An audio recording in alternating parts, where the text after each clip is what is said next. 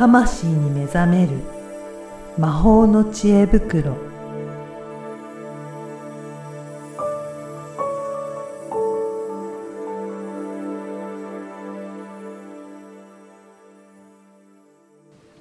こんにちは、声ラボの岡田です。こんにちは。リアルスピリチュアリスト橋本由美です。ゆみさん、今回もよろしくお願いしよろします。くお願いします。はい。あのー死にかけたよから始まってるシリーズですけど、今月ね。今月、はい。はい。今回はどういったテーマでしょうか？今回はですね、あの、リスナーさんからも何人か質問やリクエストがあったんですけど、はい。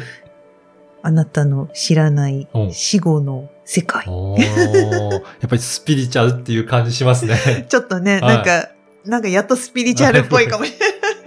一はい般的な。やっぱり皆さん興味ありますよね。死後どうなってるのとかっていう。ね、ありますよね。うんうんうんうん。そうなんですよ。これもなんか質問が来ていらっしゃるんですか？そうそうそうそうなんです。うんなのでちょっと、そうう、ん何人か、あの、はいリクエストもあって、へ質問もあるので、ちょっと代表してうん、一人の方の文章を読みたいと思います。はい、お願いします。はい。えっ、と、ラジオネームはとしこさんです。どうしても聞きたいので、うんメールさせていただきます。最近、身内がうつ状態から自殺してしまいました。自殺した魂は7年現世にとどまると聞いたことがあるのですが、本当ですか？ということなんですね。そうなんですね。うんへえ。としこさんはそういうふうな聞いたことがあるんだけど、うんうんうんどうなのかっていうお話なんですね。そうなんですよ。まあ、今回全体的にね、うんあのー亡くなった後の話をしようかなと思うんですけど、はい。まあ、まずこのご質問いただいた、うんえー自殺した魂は7年現世にいるのかどうか。んんまあこれ私聞いたことないんですよ。すね。正直うんはい。はい。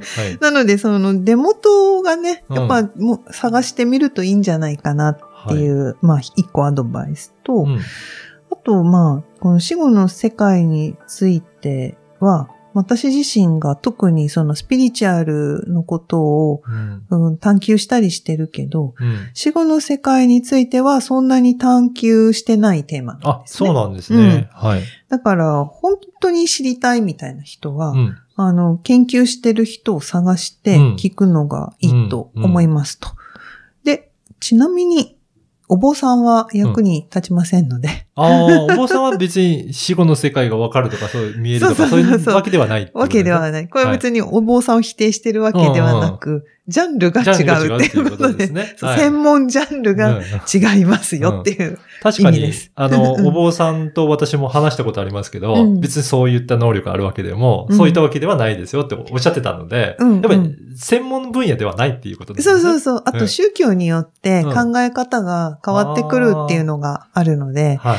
あの、やっぱそこで、えっと、本当にどうなんみたいなの知りたい人には、うんあの、お坊さんは、うんまあ、進めないっていう、役に立たないよっていう話で。おーうんはい。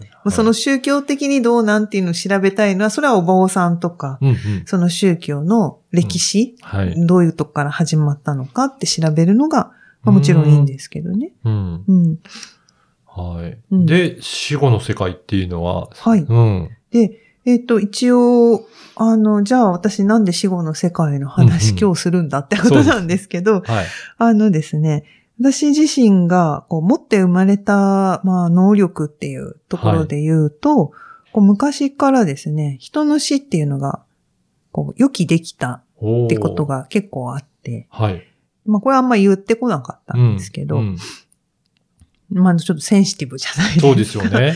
うんで、やっぱりその時、そういうのもあって、うーんと、まあ自分自身が前世で死んだ時ってどうなのかなっていうね、まあ記憶が蘇った時とかがあって、はい。まあその時に、あこういう風になるんだなとか、あと、あの、クライアントさんとセッションしてる時に、クライアントさんが、うちのおばあちゃんがとか、おじいちゃんがとか、うん。おじさんがとか、うんそういう家族のね、亡くなった方のメッセージ聞きたいってうんおっしゃることが多いので、まあ、そういう時に読んでいくと、その人を見る、その人って亡くなった方の状態を見ていくので、はい。あの、その世界っていうのをおのずとまあ見てきたわけなんですよねはい。うん別に探求しようじゃなくて、はい。あの、実践から見、見えてくるものっていうのがたくさんあって、なのでそういった、まあ一応ね、死後の世界ってね、なんか本とかを読んだこともあるので、まあそういう予備知識と、うん。あとまあ実体験を中心として自分が見たり、えっ、と、そのね、亡くなった方のメッセージから受け取ったりして、えーなんて言ったらいいのかな？まあ確信を持ってうん言えることについてお話ししていこうかはないと思います。はい。うんうん、で、えっ、と、ただね、その、四十九日ってあるじゃないですか。ありますね。はい。これね、確実に近くにいます。あ、まだその時期、時点ではうん、いらっしゃるっていうこといらっしゃいますね。やっぱり、はいあの、いつ頃亡くなられたのかとか、うんうんまあ、聞いていくと、はい。あの、1ヶ月前にとか、3 3年前にとか、あ、なるほど、うんあ、じゃあその時期は結構そういうふうに見えたりとかするんですね。そうそう、もうすごい近いところに。いるので、これもはっきり言えるところですね。ね。うん。でね、あの、死んだ自覚がない人もいるので、へえ、あ、その時点ではまだ。そうそうそうそう、だから葬式ってすごく大事で。ああ、うんあ、区切りをつけるみたいな感じなんですか？そうそうそう区切りをつけて、あ、私死んだんだなうん。っていうのが、亡くなった方が理解して、うん。やっと次に、次のはあ、ステージというか次に行ける。そうか。うん死に方によっては、あまりにも突然だったりすると、うんうん。自覚がないまま、そこに留まってる方もいそうらっしゃる。そうそう。だから、生きてるのと同じように、うん肉体を持たずにこの辺うろうろしてるみたいな状態。になるんですよ。うん。なので、気づかせてあげるっていうのは、これ、すごく大事なんですよね。なるほど。うんうんで、あの、ペットとかも一緒です。あ、そうなんですね。うん。あ、まあ、ペットの葬式は、あ、いいんですけど、うんペットはやっぱ自覚できないかうら、んうん。あれあれって、で、そのまままだ、いる。うろうろしてる可能性もあるんですね。うろうろしてるので、なんかうんペットの回でちょっとお話しした気がするんですけど、あの、まあ、最初ね、一回まあ、四十九日ぐらいは、あうの、んベッドとかう、ん。ケージとか、うん。まあちょっとそこのま場所に置いといてあげて、まあ徐々に片してうん。いくとうん。いうのをまあおすすめしますよみたいなことを言った気がするんですけど、まあなので四十九日は確実にほぼ生きてる感じで 一緒にいます。そうなんですね。へえっとね、一年経つえ。と、はい。一年もやっぱね、近くにいるんですよね。あ、そうなんですね。うんこれはね、人によってきます。うん。うんうんあの、ど、どのぐらい、その、よく言う現世に留まった感じかっていうのは、やっぱりその人によってうん。変わりますうん。ね。えっと、ね、それこそ殺されちゃったとか、うん事故にあって即死とか、はい。うん、病気で亡くなってとか、やっぱその死に向かう準備ができてる人と、うん。できてなくて突然迎えた方っていうのは、はいやっ。ぱりなんか違うんですよね。へでそれは個人差があるので、あの、ざっくり言うと、まあ一年はやっぱり近くにはいますよ。え。おー、そうなんですね。うん。まあそれ以降もね、うんあの、ペットなんかはたまに来たり。うんあ じゃあ、距離も、うんまあ最初は本当に近いかもしれないですけど、うん徐々に徐々に離れていくっていうようなこともあそうんそうそう、徐々に徐々になんです。あで、なんか死後の世界っていうのがあ。う、ん。あと、こっちの世界みたいな感じであるんですよ。おー。もう本当になんかマトリックスみたいにうん、体はここにないけど、うんうん動い、動かないしないんだけど、はい。なんかそのマトリックスっていう社会のうん中で、はい。まあ、あの映画は戦ってるんですけど、ですね。あの、うん生き、ただ普通に生きてる、。はい。うん、っていうね、世界があるんですよね。うんこれはね、あの、やっぱり、クラントさんから、この人、今どんな状態でとか、どんな思いを残してるかとか、まあそういうので見に行くと、うん。そういう世界で住んでるなっていうのを、やっあぱり何、何度もはい。見てきています。うん。じゃあ、なんかどんな世界ですかとか、まあうんそういうのはなかなか何とも言いにくいんですけど、結構、あの、やっぱり死後の世界を探求している方々うん。の話を、まあなんかで読んだりすると、やっぱね、見えてる人は、それぞれ表現が違うけど、うんうんやっぱ同じもの見てんだなっていうのがうね。うん、あの、わかります。うん。うん。ただ表現が違うので、うん。うん、なんていうの？ちょっとずれた感、知らない人はずれた感じがするかもしれないけど、はい。あの、ほぼ同じことを。言っているので、うんまあ、死後の世界も、なんていうのかな、生きてるのと同じように。過ごし、はい。でそしてなんかね、パラレルワールドって言ったら多分ね、わかりやすいかもしれない。うんその、住んでる箱がいっぱいあって、うんうんなんかどんどん移っていく感じ。へえ。でこの地球の私たちのいる肉体次元から、だんだんこう、お引っ越しじゃないけど、移動して。そうだ。あ、いくつも箱があるみたいなイメージなんうんですか。うん、イメージなんです。なので、やっぱり30年とか経ってると、うんもうその、そのリアルに近い世界にはいないんですよ。あーあ、じゃあそこから徐々にちょっと離れたような世界のところに。移動していくみたいな感じなんですかね？本当になんかこう、あの、すなんだっけ、般若心経うんのあーなんだ、あれで、えっ、と、ガーテーガーテーってあるんですけど、あれはあの、行った行ったって意味なんですよね。うーん。で、まあ、志願からね、彼岸へ行って、あの、ボーティースバハーって最後なるんですけど、まあスバハーっていうのが、日本だとソワカか。うんうん。で、それが、スバハーは、まあ、祝福みたいなうん。うーん。意味ななんか、とうとう行って、あ、はい。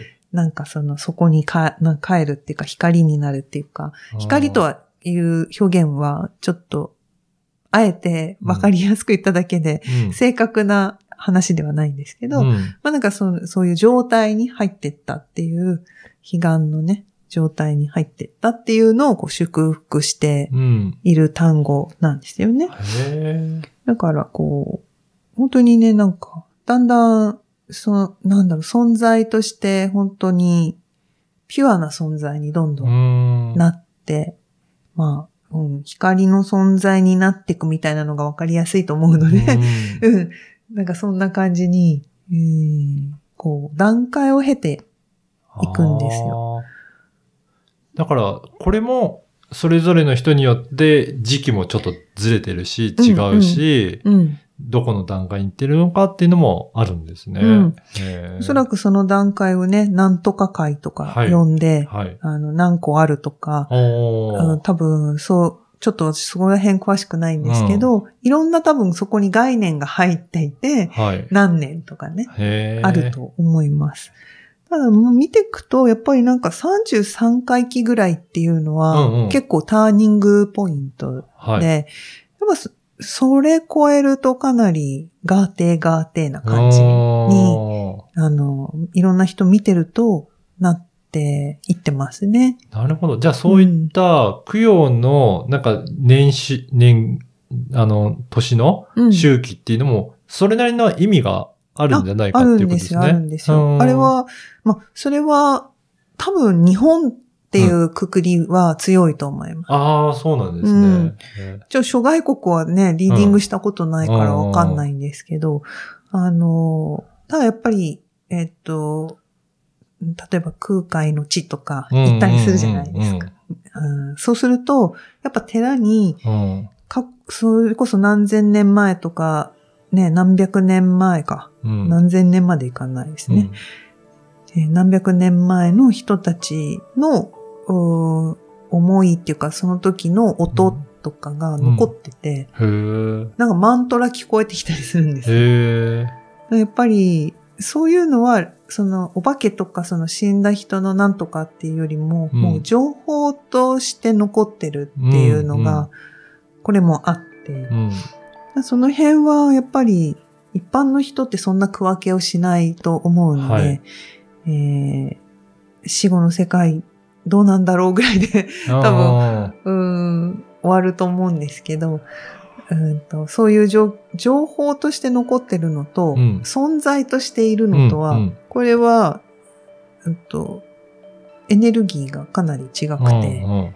どう違うかはちょっと私は説明しにくいんですけど、これは違いがあるよっていう。まあ、そうですよね。うん、ビデオに撮ってたら情報としてパソコン上にあるけど別にその人がそこにいるわけじゃないですもんね。情報としてあるのは。そうある。